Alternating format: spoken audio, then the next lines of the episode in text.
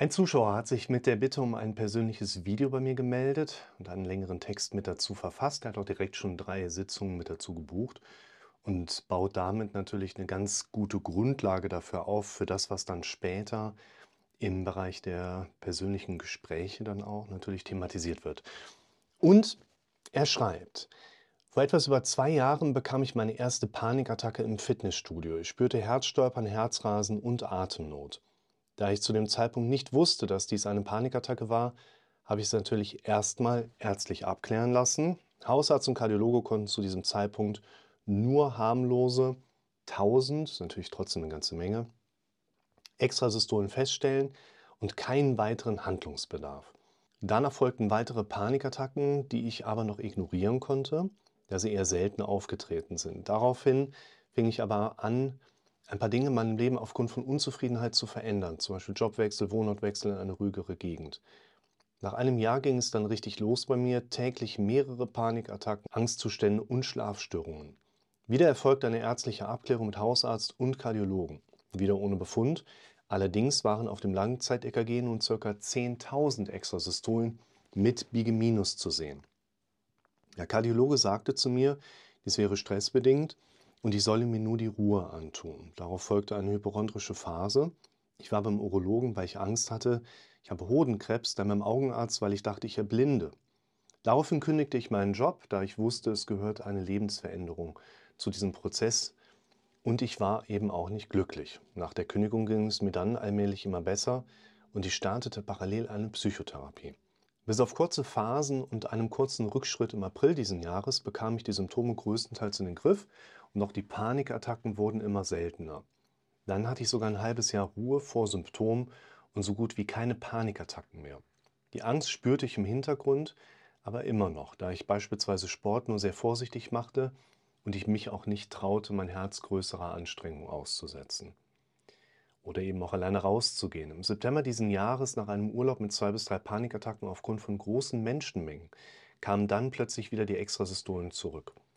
Anfangs blieb ich ruhig und bekam auch keine Panik, aber nachdem die Symptome nach mehreren Tagen nicht weggingen, wurde ich wieder unruhig und die Angst kam zurück. Wieder erfolgten mehrere Arztbesuche, einmal Notaufnahme und ein dritter Kardiologentermin steht in zwei Wochen an. Hausarzt, Psychiater haben mir schon verschiedene Antidepressiva und Betablocker verschrieben. Allerdings habe ich allgemein Angst vor Arztbesuchen und auch vor Medikamenten. Ich möchte diese einfach nicht nehmen. Meditation fällt mir sehr schwer, weil man ja dann noch mehr in sich hineinhorcht und die Extrasystolen noch deutlicher zu spüren sind. Ich habe in meinem Leben fast alles auf den Kopf gestellt, mir einen Hund geholt, was ich immer wollte, und trotzdem geht es mir nun wieder so schlecht. Ich ernähre mich sehr gesund und müsste mich eigentlich topfit fühlen, fühle mich aber wie 90 Jahre alt. Ich habe mich nun anderthalb Jahre geschont und keinem Stress ausgesetzt. Ablenkung ist sehr schwierig, da alles, was ich tue, meine Symptomatik verschlechtert. Ich gehe auch kaum vor die Tür, weil die Symptome dann immer schlechter werden. Ich möchte mein Leben wieder zurück, Sport machen, Urlaub machen, arbeiten gehen, einen ganz anderen Job und Freude an allem haben. Daher meine Frage, wie schaffe ich es, wieder Schritt für Schritt in ein neues Leben zurück? Lebensveränderungen sind für mich kein Problem, allerdings kann ich nichts verändern, wenn mein Körper meine Symptome immer wieder verschlimmert, wenn ich etwas außerhalb meines Hauses mache schreibt der Christopher. Ich finde, das ist ein sehr detaillierter, gleichzeitig äh, schon umfangreich, aber auf der anderen Seite teilt der Zuschauer hier natürlich auch immer nur einen etwas kleineren Bereich seines Lebens mit. Ne? Wie soll man einen genauen Bericht einfach dann per Mail schicken? Also das nimmt ja irgendwann auch einfach Mengen an, wo man tatsächlich dann auch selber wieder überlegt, wo kann man vielleicht ansetzen, das so ein bisschen zu kürzen, zu kanalisieren. Und ich finde, hier sind ganz wesentliche Dinge ziemlich gut schon mit auf den Punkt gebracht worden tatsächlich und würde jetzt hier erstmal Folgendes mit einbringen wollen. Zunächst einmal ist es so, dass hier einfach viele, ja, ich sag mal, Erfahrungswerte eine Rolle spielen, wo man schon direkt sagen kann, da kommen wir alle im Leben irgendwo mal dran vorbei und haben gewisse Schwierigkeiten an diesen Punkten Anschluss zu finden, weil wir auch nicht unbedingt jetzt so pauschal einfach wissen, wie gehen wir eigentlich mit solchen körperlichen Phänomenen um, wie gehen wir mit psychischen Herausforderungen um Und man muss fairerweise sagen, ärztliche Abklärung hat ja hier der Zuschauer direkt beschrieben gehabt, hat direkt stattgefunden. Und das finde ich auch sehr, sehr wichtig, dass man da, und das solltet ihr alle bitte immer wieder im Auge behalten, mindestens einmal eben in so eine ärztliche Abklärung reingeht, damit wir einfach die Sicherheit haben, wir arbeiten da nicht an irgendetwas vorbei, was aber gerade wichtig für uns ist. Die Präsenz der Extrasystolen jetzt hier bei dem Zuschauer, das sind natürlich auch nicht wenige. Ne? Also erstmal 1000, dann nachher 10.000. Man sagt so ganz grob, dass man im Bereich von 10.000 bis 20.000 Extrasystolen eigentlich noch kein größeres kardiologisches Problem hat, aber der ähm, Betroffene natürlich hier auch Symptome erleben kann, die durchaus ziemlich anstrengend sein können. Was zusätzlich noch mit dazu kommt, ist, dass viele Kardiologen erst einmal auch auf dem Stand sind, du kannst doch deine Extrasystolen sowieso nicht spüren, was stellst du dich jetzt hier eigentlich in diesem Zusammenhang so an? Und glaube ich, hier der Zuschauer schon mal erst an eine ärztliche Versorgung auch geraten ist, die durchaus auch so ein bisschen einfach den Blick dafür hat, hey, dir geht schlecht damit, wir kümmern uns um dich. So schien zumindest der Betroffene hier sich jetzt zu fühlen. Also das finde ich schon ganz wichtig, dass ihr da trotzdem auch, so hat es der Zuschauer ja beschrieben, eine gewisse Angst vor Arztbesuchen entsprechend habt. Das hat doch jeder. Also im Grunde genommen wäre es ungesund, wenn du sagen würdest, nee, also hier so Arztbesuch habe ich überhaupt kein Problem mit und noch nie eine Befürchtung gehabt, dass da vielleicht irgendwas Schlimmes bei rauskommt. Das macht irgendwie nicht wirklich Sinn. Und meine Empfehlung sollte ja grundsätzlich jetzt immer als etwas betrachtet werden, wo wir komplementär arbeiten. Ja? Also da sind vielleicht schon gewisse Empfehlungsmuster einfach gelaufen. Da sind schon natürlich medizinische Ansatzpunkte die eine Rolle gespielt haben, ne, wo der Zuschauer jetzt schon sagen kann, da hat man in gewisser Hinsicht schon drauf geschaut. Deshalb solltet ihr immer meine Empfehlungsebene komplementär nehmen. Also das sind Dinge, die nehmen wir jetzt mal mit dazu. Und das, was der Zuschauer hier geschrieben hat, und das ist ja die Kernfrage. Wie schaffe ich es wieder Schritt für Schritt in ein neues Leben zurück?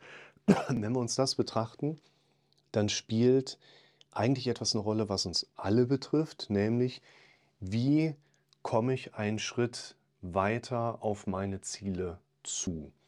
Denn die Frage danach, wie komme ich zurück in mein altes Leben oder wie komme ich zurück in ein neues Leben, ist ja im Grunde genommen ein ganz banaler Prozess. Du bist hier und möchtest gerne dorthin. Wo ist der Punkt? Also du musst dich doch bitte nur in diese Richtung bewegen. Was wir aber ganz oft im Leben eben haben, ist, dass uns dieser Weg einfach fehlt, weil wir die Strecke zwischen unserer Ausgangssituation und dem gewünschten Ziel noch nicht wirklich abschätzen können, noch nicht wirklich bemessen können. Ja, das heißt, wenn du irgendwo stehst und sagst, in welche Richtung sollte ich mich jetzt am besten bewegen, und es ist klar, dass in der Richtung dein Ziel liegt, dann solltest du nicht nach da hinten laufen. Das bedeutet, bevor wir uns jetzt mit der Frage beschäftigen, wie komme ich in diese neue Version von Leben, geht es eigentlich als erstes um das Thema Zieldefinition. Weil das tatsächlich einer der Punkte ist, die wir häufig in unserem Leben, ich will jetzt nicht unbedingt sagen, so stiefmütterlich behandeln, aber die mit Sicherheit auch in unserem normalen Alltagsgeschehen keine dominante Rolle spielen. Also wo beschäftigt ihr euch, weil ihr das irgendwo vielleicht angeraten bekommen habt oder weil ihr das irgendwo auch gelernt habt, tagtäglich mit euren Ideen, mit euren Wünschen, mit euren Zielen, mit euren Plänen. Und deshalb würde ich hier auch sagen, da zeigt sich nicht unbedingt jetzt eine Störung, die wir behandeln müssten, im Sinne von, da ist jemand, der ist jetzt an einer, einer Panikstörung erkrankt, so nach dem Motto, und muss jetzt mal ein bisschen was machen, um seine Panikstörung wieder loszuwerden und darüber dann auch keine Symptome mehr zu erleben. Sondern wir haben hier jemanden, der im Prinzip, das gilt natürlich jetzt für den Zuschauer, das gilt aber auch für alle anderen erstmal auch mit dabei, ihr müsst bitte das allerwichtigste Video durcharbeiten, unten verlinkt. Ihr könnt auch gerne direkt den großen ähm, Zusammenschnitt nehmen, die ultimativen Grundlagen für dich. Das könnt ihr euch kostenfrei mit dazu nehmen. Da sind dann direkt fünf Videomodelle mit dabei. Die solltet ihr euch alle in Ruhe erstmal anschauen. Ich werde auch hingehen, dadurch, dass der Zuschauer hier sich jetzt das persönliche Video bestellt hat, der kriegt auch noch den Essential-Kurs oben drauf. Dann kann man das Ganze nochmal mit erweitern. Könnt ihr, müsst ihr euch aber nicht mit dazu nehmen. Und das sind natürlich jetzt gerade die Grundlagen, wo wir erstmal diese Erfahrungswerte aufbauen wollen, um zu sehen, mit welcher Sortierung gehen wir überhaupt an dieses Konstrukt ran. Wir sehen ja bei dem Zuschauer, dass im Prinzip alles einen relativ normalen Werdegang genommen hat, der dann aber in dieser Extremisierung endet. Heißt, wir haben automatisch dramatisch denkendes Gehirn. Das bedeutet, du kriegst im Szenarienmodus nicht aufgezeigt, hey, was ist, wenn es gut geht, sondern immer, was ist, wenn es schief geht. Das ist beim Zuschauer passiert, wo das Gehirn dann hingeht und sagt, hey, guck mal, was ist, wenn es schief geht. Punkt Nummer eins. Punkt Nummer zwei, dein Gehirn will die ganze Zeit Informationen verarbeiten. Kommen keine neuen, nimmt dein Gehirn die bestehenden. Bei den bestehenden zuerst das, was am relevantesten ist. Das führt dann nachher auch dazu, dass dein Gehirn sich mal was aufgreift. Es ist relevant geworden, weil häufig genug da oder emotional auch stark beeinträchtigend. Und dann erlebt ihr ganz schnell, dass euer Kopf sich nur noch um das eine Thema dreht. Das wäre hier bei dem Zuschauer tatsächlich dann das Thema Extrasystolie mit bis zu eben 20.000, 10.000 Extrasystolen, wo der Kardiologe trotzdem immer noch sagt, nee, da machen wir erstmal nichts. Und eben natürlich auch, wie der Zuschauer hier geschrieben hat, das Thema Panikneigung. Und gerade jetzt hier im Besonderen die Frage danach, was kann ich tun, um jetzt wieder in eine neue Version von Leben zu kommen, in der ich mich wohlfühle. Im Grunde genommen steht am Anfang erstmal die Zieldefinition, wie soll es denn sein? Dabei reicht in der Regel nicht, dass wir sowas in die Richtung formulieren wie, naja, ich will halt, dass es mir gut geht, sondern wir brauchen wirklich eine Definition, wo unser Gehirn regelrecht schon Bilder zu auch liefert und darstellt. Und diese Bilder, die dürfen an sich schon gerne gute Gefühle auslösen und uns eben in die Richtung bringen, in die wir uns nachher bewegen wollen. Das ist natürlich auch immer so ein ganz entscheidender Punkt, wo man mit den Leuten hingehen darf, nämlich, dass wenn ihr über Affirmationen sprecht, wenn ihr euch über Ziele Gedanken macht, dass man dann wirklich in die Richtung geht und sagt, hey, wir haben da keinen Zauberspruchempfänger im Kopf, der anspringt, wenn wir uns das Richtige formuliert haben, sondern in dem Moment, wo unser Gehirn oft genug bestimmte Informationswerte mitbekommen hat, bauen sich neue Datenautobahnen auf. Es geht weniger darum, wie lange hat ein Anfluss angelegen, sondern wie oft hat dein Gehirn eine entsprechende Struktur durchlebt. Und wenn wir jetzt auf die Situation vom Zuschauer gehen und sagen, der möchte gerne eine neue Version von Leben für sich aufbauen, dann müssen wir zwei Dinge beachten. Erstens, dass wir eine gescheite Zieldefinition haben.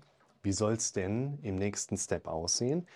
Meistens müssen wir auch hingehen und diese Zieldefinition nochmal so ein bisschen runtergraduieren und sagen, ich sage jetzt mal so sinngemäß, wir teilen die jetzt einfach mal durch 10 und nehmen uns aber erstmal nur diese ersten 10 bis 30 Prozent vielleicht einfach daraus, mit denen wir erstmal arbeiten. Die sollten dann aber durchaus auch einen sehr konkreten Charakter einfach haben. Also nicht einfach nur, ne, ich will halt, dass es mir irgendwie gut geht, sondern im Prinzip schon mit einer klaren Perspektive darauf, wenn ich vor die Tür gehe, dann möchte ich am liebsten an folgende Dinge erstmal denken, ja, so nach dem Motto. Und das ist hier natürlich etwas, was ich mit diesem Zuschauer persönlich erarbeiten werde. Das Zweite, was ihr euch auch nochmal vor Augen führen müsst, wäre der Punkt, eine Angststörung oder eine Panikstörung, wie wir es jetzt hier bei dem Zuschauer haben, ist keine Krankheit, die wir heilen könnten, mal eben so, weder durch Medikamente noch durch Psycho Psychotherapie, und dann eine Beschwerdefreiheit bei den Betroffenen erzeugen könnten. Was wir hier eher sehen, ist, dass ein Zustand, der sich durch vielleicht sogar viele Jahre Erleben einfach antrainiert hat, wo wir eine Rekonditionierung durchführen wollen. Und das ist wieder dieser Punkt, es braucht eine gewisse Zeit, um Dinge zu verändern. Nur, eine Depression und eine Angststörung sind in dem Sinne keine Krankheiten, die wir heilen können, sondern eine Antwort darauf, wie lebe ich mein Leben. Deshalb sagen wir ja auch, wir möchten hier Dinge verändern, damit zum Beispiel ein Betroffener ein anderes Feedback darauf bekommt, was er in seiner Situation erlebt, als das früher immer erlebte negative Symptom. Heißt ganz pauschal, wenn wir sagen können, im Januar möchte ich, dass es mir so und so geht, dass es mir im Januar anders geht, eine Antwort darauf, wie habe ich bis dahin mein Leben gelebt. Jetzt müssen wir anfangen, das Leben anders zu leben. Und dafür gehen wir wieder zurück auf den Raum zwischen Zieldefinition und meinem heutigen Jetzt, am besten runterportioniert in machbare Schritte, um Schritt für Schritt in diese entsprechende Richtung zu kommen.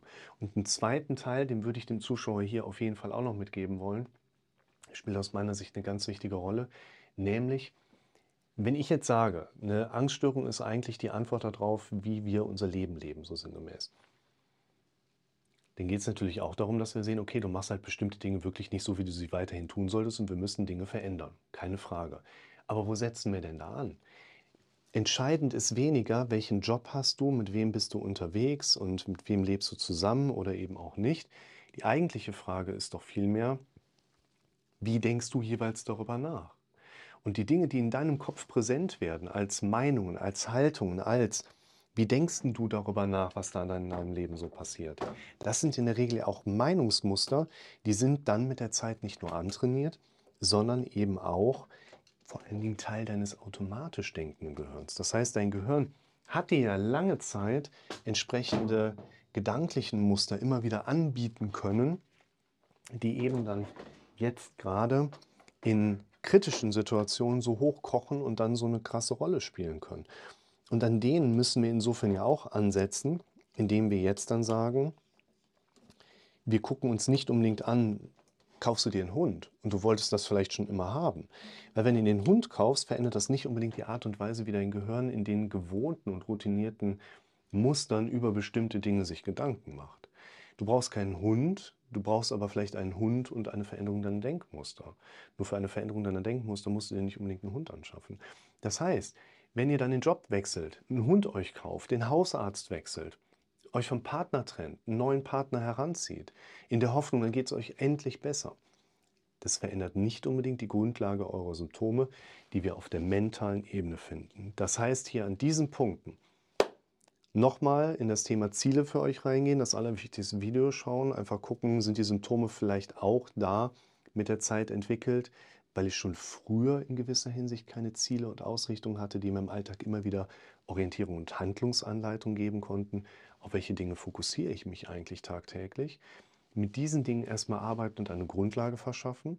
Das gilt jetzt für die Zuschauer da draußen. Sich bitte melden in den Kommentaren oder vielleicht mal mit einer Mail.